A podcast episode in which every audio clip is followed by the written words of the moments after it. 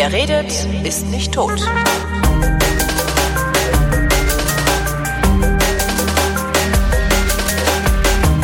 Willkommen zum Geschichtsunterricht Spezial, eine Sendung in mehreren Teilen zum neuen Buch von Matthias von Hellfeld.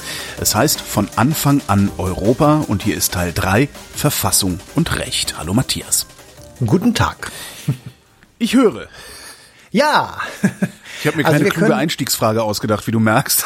ja, nee, das macht ja nichts. Ich habe ja äh, genügend zu erzählen. Insofern ist es gar kein Problem. Wir schließen die Augen und finden, befinden uns im Jahre 500 vor Christus im alten Rom. Ganz einfach. Mhm. Ja, da geht es drunter und drüber. Der letzte etruskische König muss ein ziemlicher Sack gewesen sein. Jedenfalls die Römer finden das nicht witzig unter ihm. Und dann gibt es noch so einen Missbrauchsskandal, in den also einer der Söhne dieses letzten etruskischen Königs verwickelt gewesen sein soll. Und äh, das führt also dazu, dass dieser König gestürzt wird und dass man sagt, also wir müssen das jetzt irgendwie selber in die Hand nehmen und ähm, wir wollen keine Könige mehr haben, sondern wir wollen das alles selber machen und wir gründen eine Republik. Aha. Und wir, wir nennen das so Republik, weil es sich ableitet aus dem Wort res publica oder aus den beiden Worten.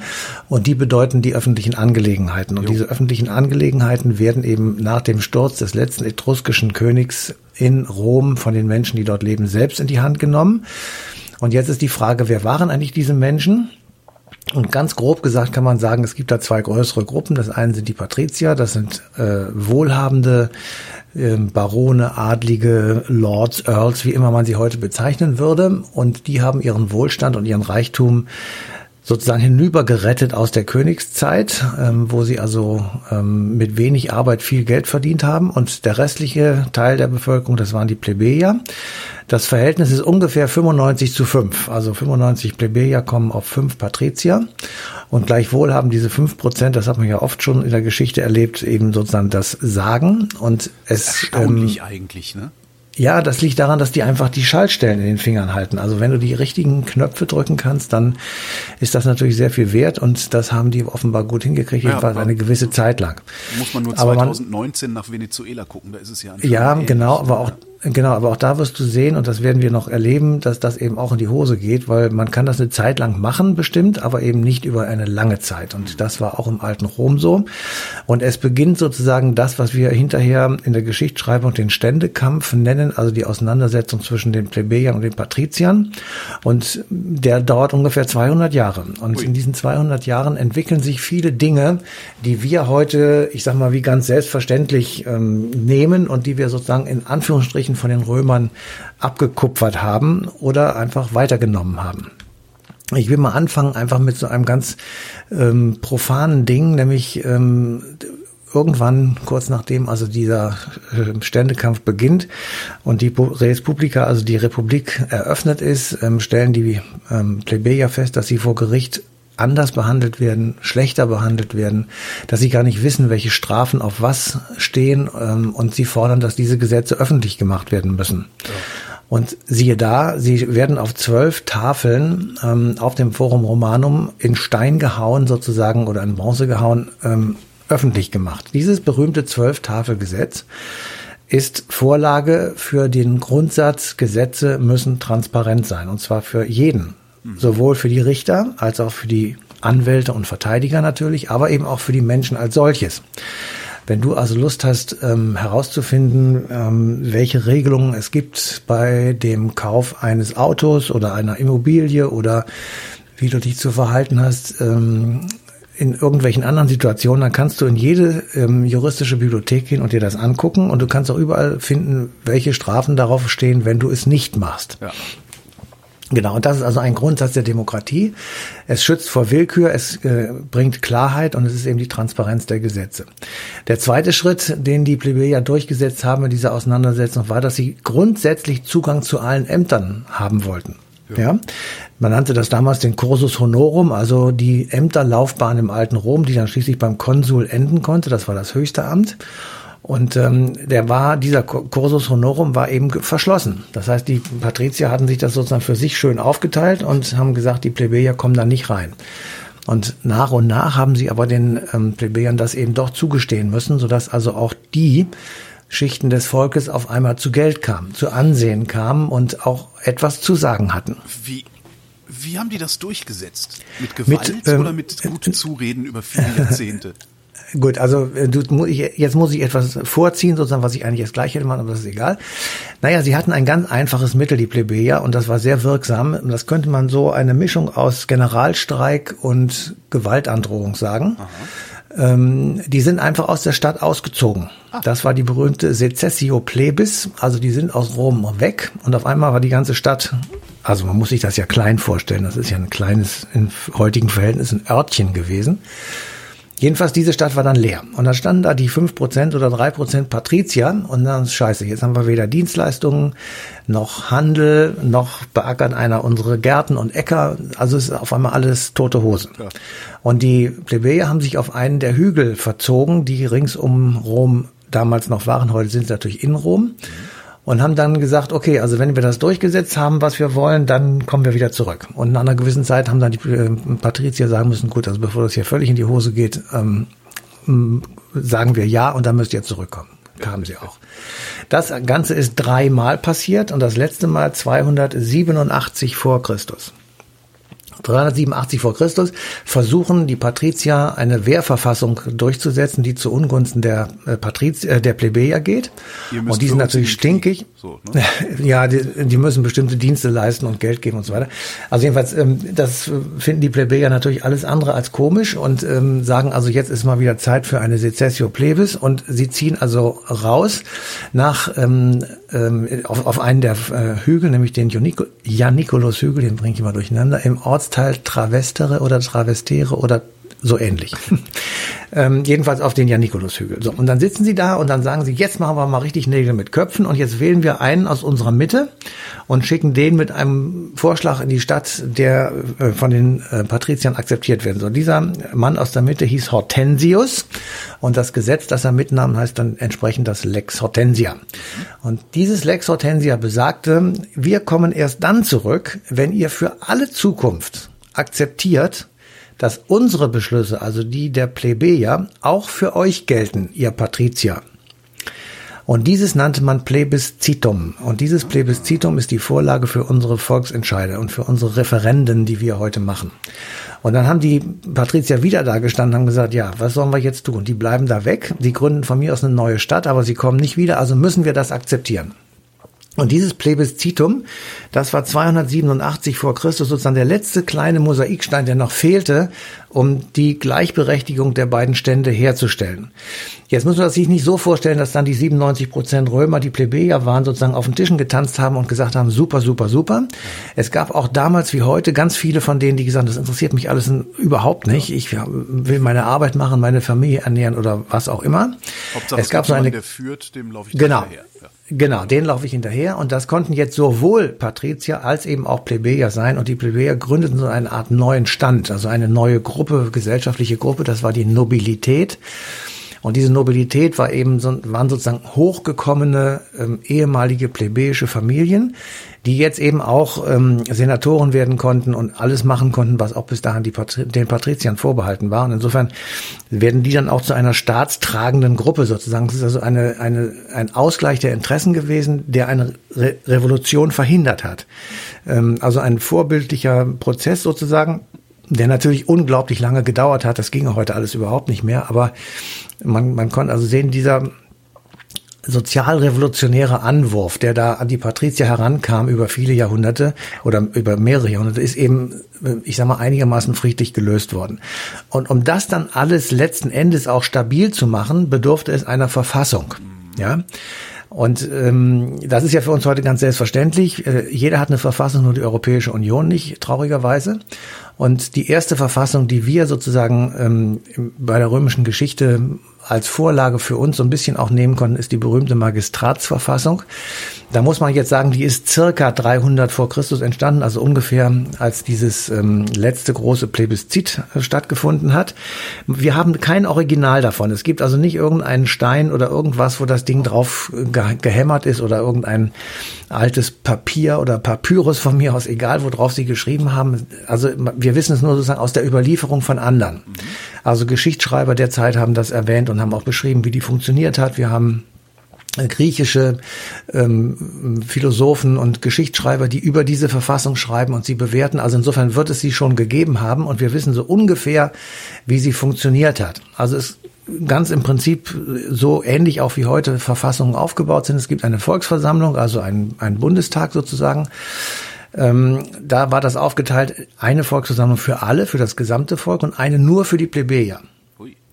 Und diese Plebejer, die konnten einen Volkstribun wählen oder mehrere sogar. Und diese Volkstribunen waren mit einem unglaublichen Machtinstrument ausgestattet, nämlich sie hatten ein ultimatives Veto. Sie konnten also gegen alle Beschlüsse, die in der anderen Volksversammlung, nämlich der, wo das gesamte Volk drin sitzt, gemacht wurden, konnten sie Veto einlegen. Und damit war das dann durch. Und sie konnten die Arbeit der Magistrate da könnte man vielleicht heute sagen, Minister, Staatssekretäre, sowas Aha. auf dieser Ebene. Die Magistrate, äh, davon gab es fünf oder sechs, die machten dann die Justiz, die anderen machten die Steuern, dann war die Polizei, die öffentlichen Spiele und sowas, dafür waren die dann zuständig. Und wenn die irgendetwas machten, was äh, den Plebejern nicht gefiel oder was gegen ihre Rechte verstieß, dann konnten die plebejischen Volkstribune das komplett auf Null stoppen. Das ist selten vorgekommen, wenn Art, überhaupt. Eine Art föderales System, das sich da schon rauskristallisiert. ja. Es ist ganz interessant, genau. Es gibt auch noch ein paar andere Sachen, die ich eigentlich sogar noch für, für sehr viel interessanter halte. Denn die haben sich überlegt, ähm, wir haben so drei Stufen. Wir haben die Volksversammlung, dazwischen ist dann so eine Art Regierung, sagen wir mal, die Magistrate. Da gab es, wie gesagt, verschiedene von. Und darüber gibt es die berühmten Senatoren. Also die ganz berühmten äh, römischen großen Köpfe, das waren alles Senatoren. Und die haben dann in Senatssitzungen lange philosophische Reden geschwungen, um also zu gucken, wie sie Außen- und Sicherheitspolitik machen, ob man Frieden schließen soll oder Krieg erklären muss und so weiter. Und diese Senatoren hatten eigentlich nur ganz wenig Rechte, aber dafür mächtige. Sie konnten zum Beispiel einen Diktator einsetzen. Also diese Verfassung sah vor, wenn es ganz schlecht geht, dann muss man einen Diktator haben. Und der kann für eine bestimmte Zeit alle anderen Rechte außer Kraft setzen, für sechs Monate ähm, dann musste er wieder aufhören. Hat das je funktioniert? Das hat funktioniert, ah, okay. bis auf Cäsar. Bis auf Cäsar. Ja, ähm, so und ähm, das ist das eine. Das zweite ist, alle Ämter waren doppelt besetzt.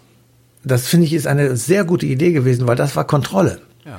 Und es war Kontinuität. Wenn einer krank war oder auswärts auf Kriegsfahrt oder sonst irgendwo konnte der andere das sozusagen weiterführen. Mhm. Und es war gebunden an das Prinzip der Annuität. Das heißt, im jährlichen Wechsel fand das statt. Bei uns ist es nicht mehr jährlicher Wechsel, sondern alle vier Jahre meinetwegen bei Bundestagswahlen oder Europawahlen oder in anderen Ländern eben andere Wahlen. Und damit sozusagen ist das Mandat, das man hat, an eine bestimmte Zeit gebunden. Heute sind es eben vier oder fünf Jahre und damals war es ein Jahr.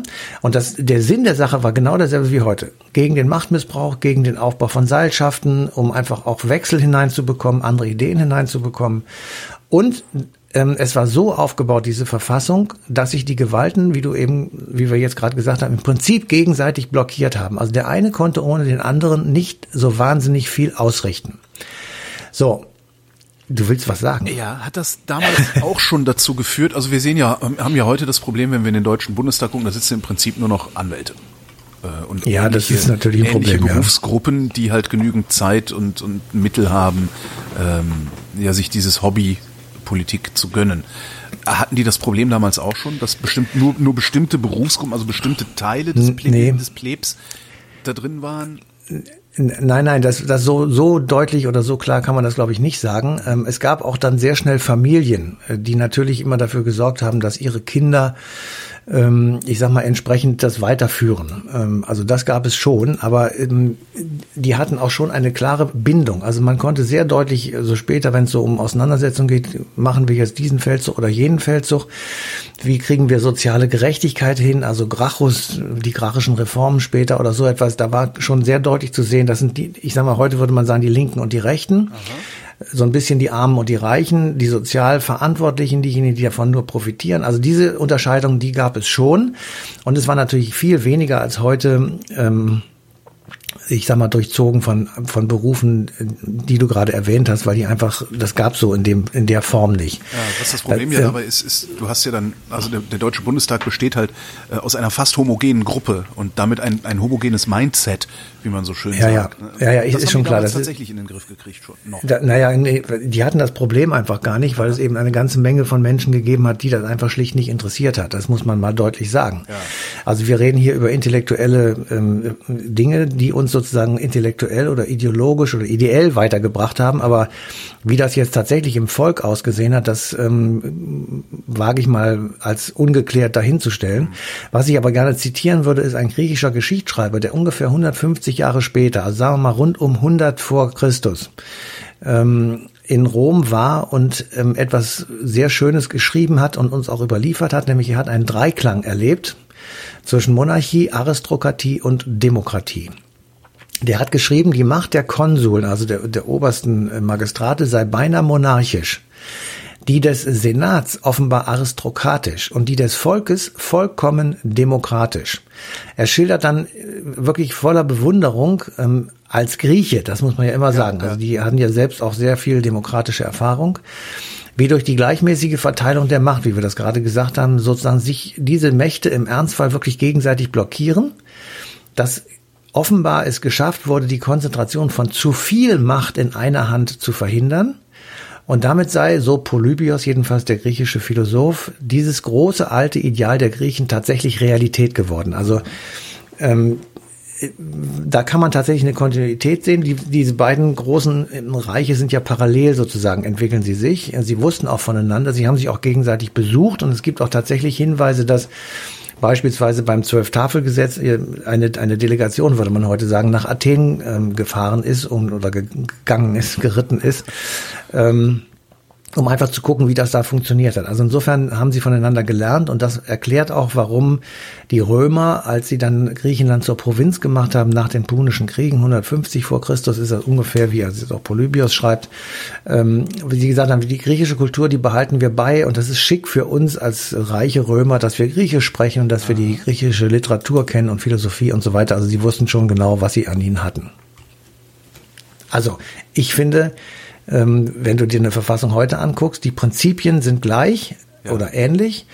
Ähm, wir haben es natürlich alles modernisiert, das ja. ist ja klar. Also wir können ja nicht einfach das alles so eins zu eins übernehmen, aber im Prinzip also kommt sozusagen die Idee, wie man so eine Verfassung aufbaut, ähm, aus eben diesen alten römischen und griechischen Vorläufern. Ja, trotzdem ein interessantes Experiment, das eins zu eins zu übernehmen. Ja, ähm, das habe ich mir auch schon manchmal überlegt bei bestimmten, bei anderen Sachen einfach, ähm, wenn wir einfach mal uns überlegen würden, was würden wir eigentlich tun, wenn wir weder fliegen noch mit dem Zug fahren könnten. Ja. Ähm, wie würde dieses Leben gebremst werden? Und angesichts der Hitzewelle, die gerade hier in Köln herrscht, ähm, überlege ich mir auch, ob das nicht wirklich sinnvoll wäre, damit das ein bisschen weniger wird. Weil nämlich, wenn wir hier 41 Grad haben oder sowas, dann kann man nicht mehr arbeiten. Das ist äh, mittags dann wirklich nicht möglich. Kann man per Gesetz machen. Politische Kommunikation darf ausschließlich per Brief stattfinden. Genau.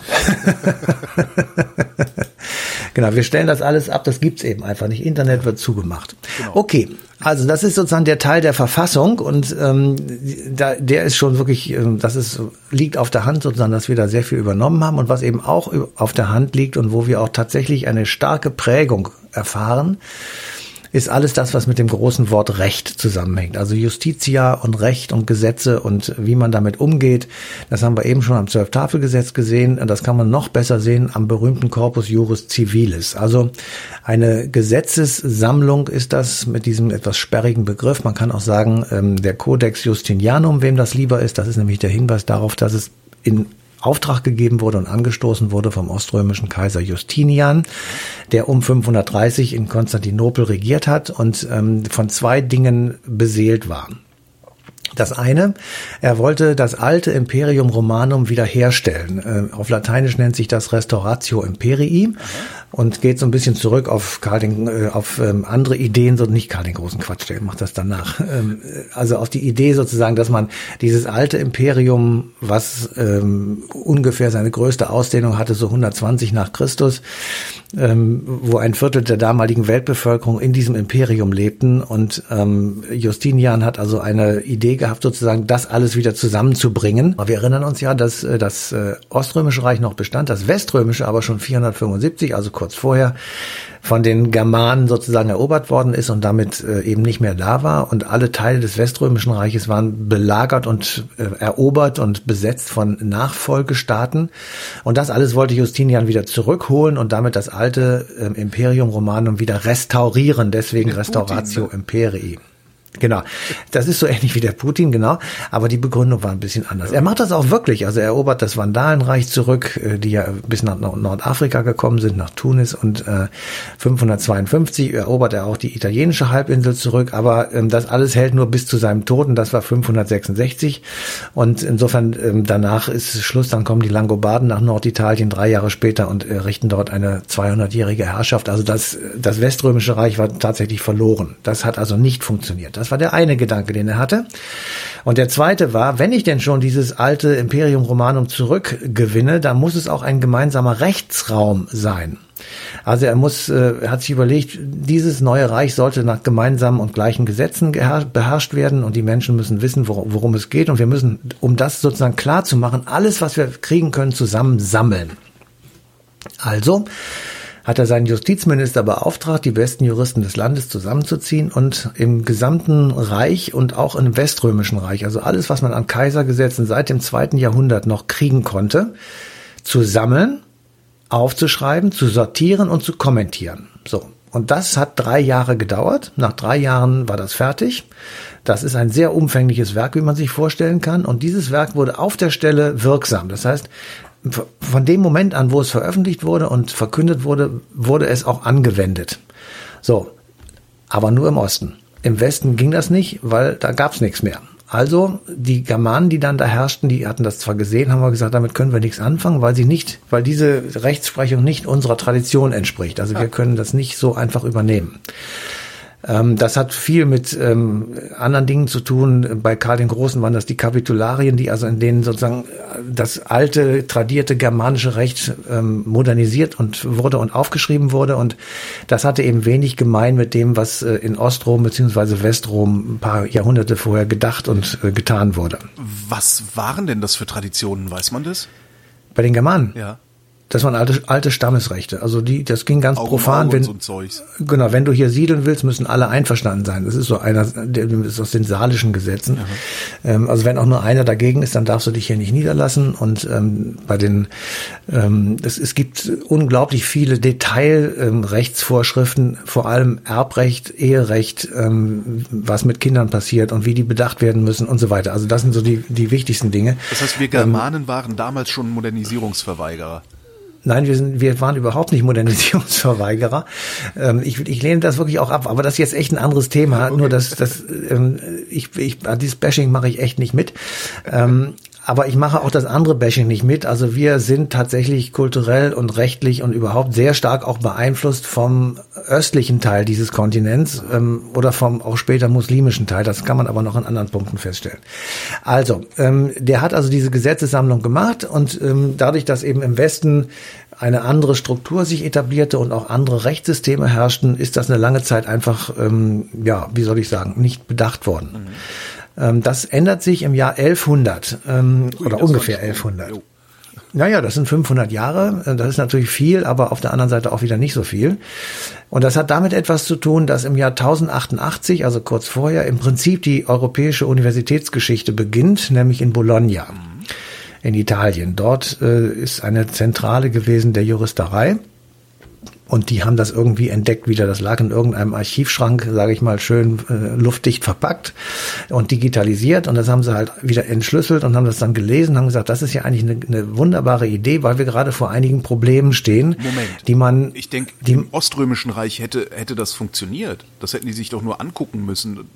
Nee, die, das, ähm, das, also die haben einfach eine eine Ausgabe sozusagen wieder entdeckt und ähm, haben ähm, mit dem Oströmischen Reich haben sie ja nicht mehr so wahnsinnig viel zu tun gehabt. Also du musst immer bedenken, gleichzeitig finden ja schon fast die Kreuzzüge statt. Also die, die beginnen ja in dieser Zeit und das waren eher Gegner. Also da, da war zu der Zeit nicht so wahnsinnig viel.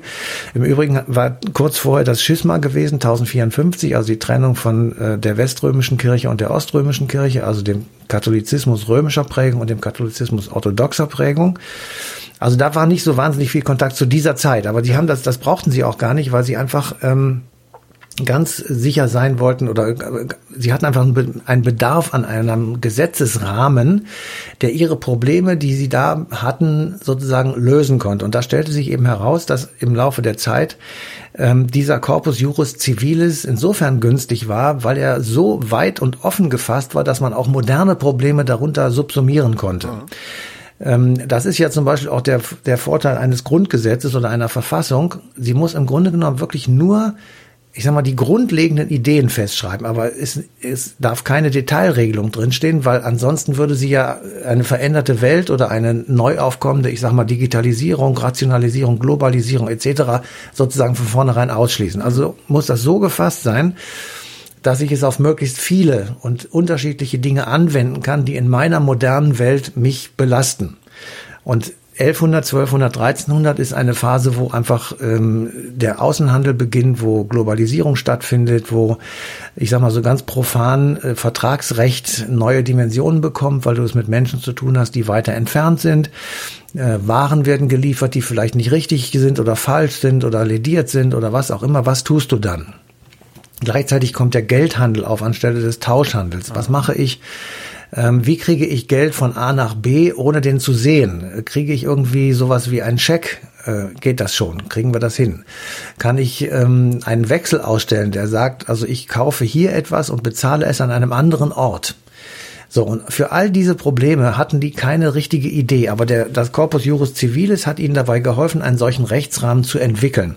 Und als dann im Laufe der Jahrhunderte tatsächlich Globalisierung immer größer wurde, also der, der Seeweg nach Indien wurde entdeckt, 1490 ungefähr.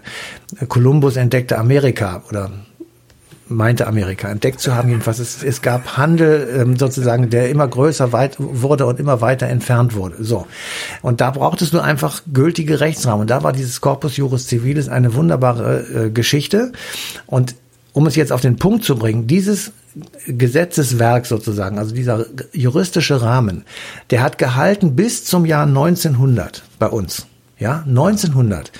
Da beginnt die Geschichte des bürgerlichen Gesetzbuches, das BGB, dessen Fortsetzung wir heute noch haben. Aber bis dahin, zum Beispiel im preußischen allgemeinen Landrecht, galten die Grundsätze eben dieses Corpus Juris Civilis. Und selbst wenn wir die einzelnen Buchstaben dieser Gesetze heute nicht mehr sozusagen in Anwendung bringen, aber die Prinzipien, die dort festgeschrieben wurden, die gibt es immer noch. Erstens, Verträge sind geschlossen. Pacta sunt der Wander.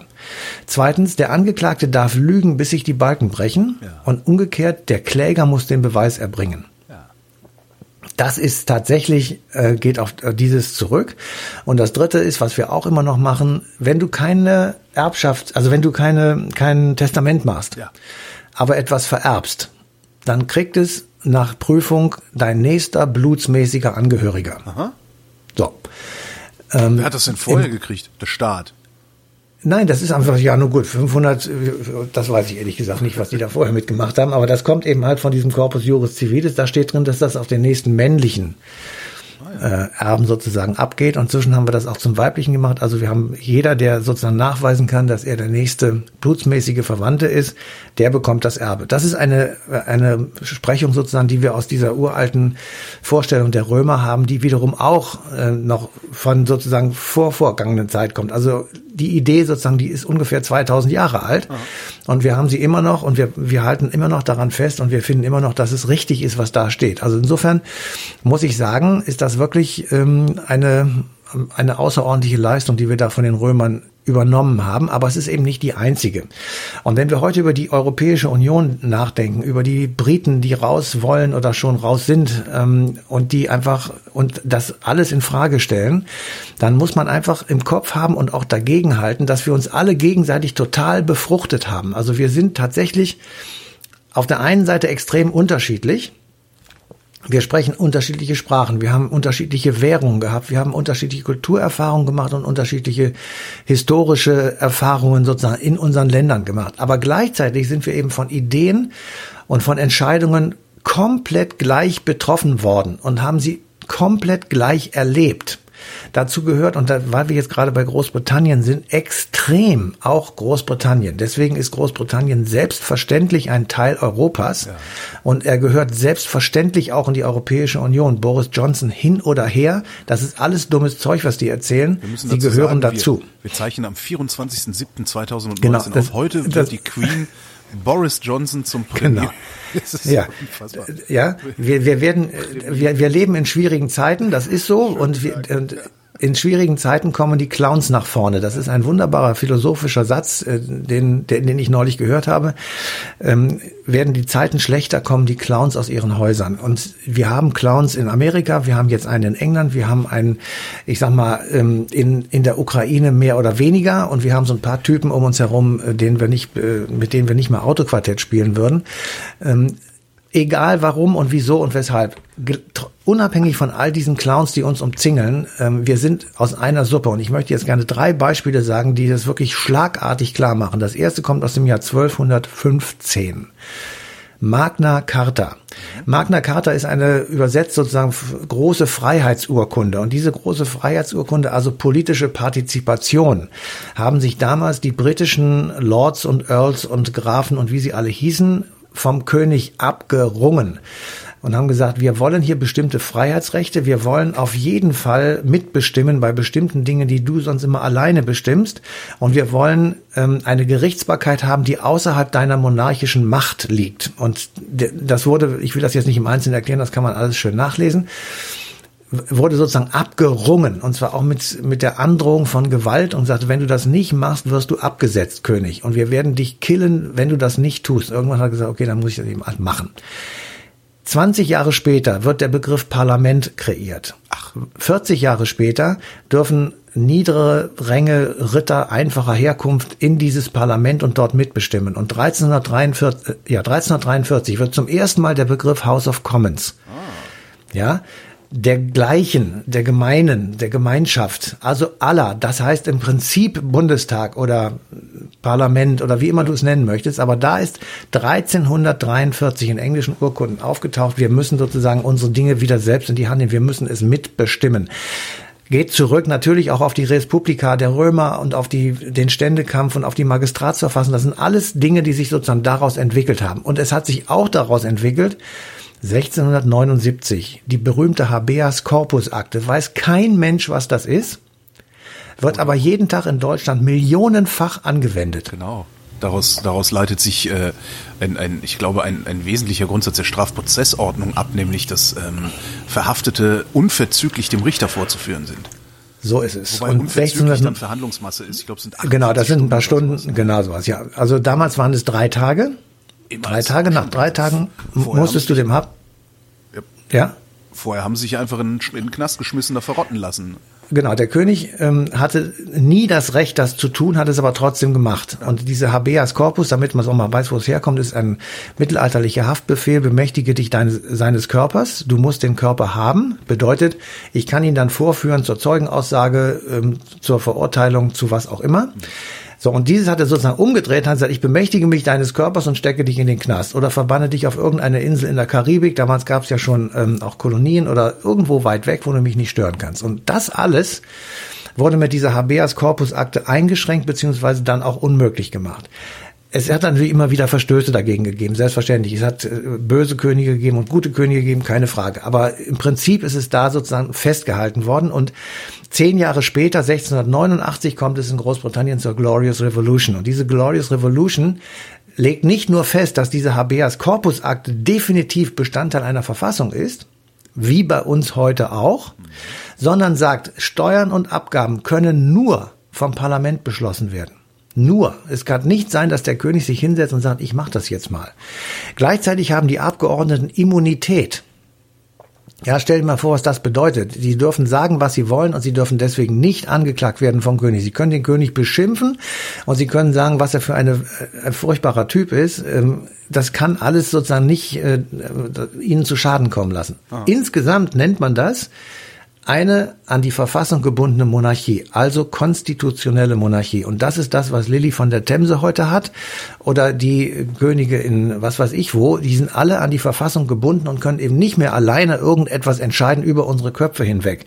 Und das ist tatsächlich ein Erbe der britischen Geschichte unsere Verfassung und unsere Ideen von Recht und Ordnung und von dem aus, ich sag mal, komplizierter gewordenen Miteinander von Gesellschaften die größer geworden sind, die komplizierter geworden sind. Sie haben trotzdem noch diese alten Grundsätze sozusagen, dass bestimmte Dinge voneinander zu trennen sind. Man nennt das dann letzten Endes auch Gewaltentrennung. Also Legislative, Judikative und ähm, Exekutive und die dürfen sich eben, keine dieser drei darf so stark sein, dass es die beiden anderen dominiert. Sie müssen sich gegenseitig im Zweifelsfall auch blockieren. So, und das sind alles Grundsätze, die wir tatsächlich fast zu den Neandertalern zurückführen können, um es jetzt mal etwas übertrieben zu sagen. Aber wir können tatsächlich es auf eine lange Zeit zurückbringen. Ähm, und deswegen sage ich, ähm, ist die Europäische Union sozusagen oder die Verfassung, die wir in den Staaten der Europäischen Union haben, jedenfalls seit dem Ende des Kalten Krieges. Und die Idee, wie man Europa sozusagen auch eine Verfassung geben könnte, sind identisch. Also sie, sie kommen sozusagen aus unserer eigenen Geschichte. Sie sind nicht von außen aufgestülpt, sie sind nicht fremd. Sie sind tatsächlich ureuropäisches Gen. Also man könnte sagen DNA. So. Und dieses ist tatsächlich das Grundprinzip, nach dem diese EU organisiert ist, so schlecht sie im Detail auch sein mag. Das ist ja unbestritten. Aber dass man jetzt einfach, weil man ein paar Fehler entdeckt, das ganze Teil in den Orkus schmeißt, äh, wie es manche uns einflüstern möchten oder es verlässt, wie es auch manche möchten, das ist ein Kardinalfehler, weil dann würden wir zurückkatapultiert werden in ganz äh, Dinge, die wir schon lange sozusagen erledigt haben, in Anführungsstrichen, und kommen dann übrigens auf ein, in einem anderen Kapitel nochmal auf, äh, darauf zurück, was dann möglicherweise eben passieren könnte. Matthias von Hellfeld, vielen Dank. Bitteschön. Und euch danken wir für die Aufmerksamkeit.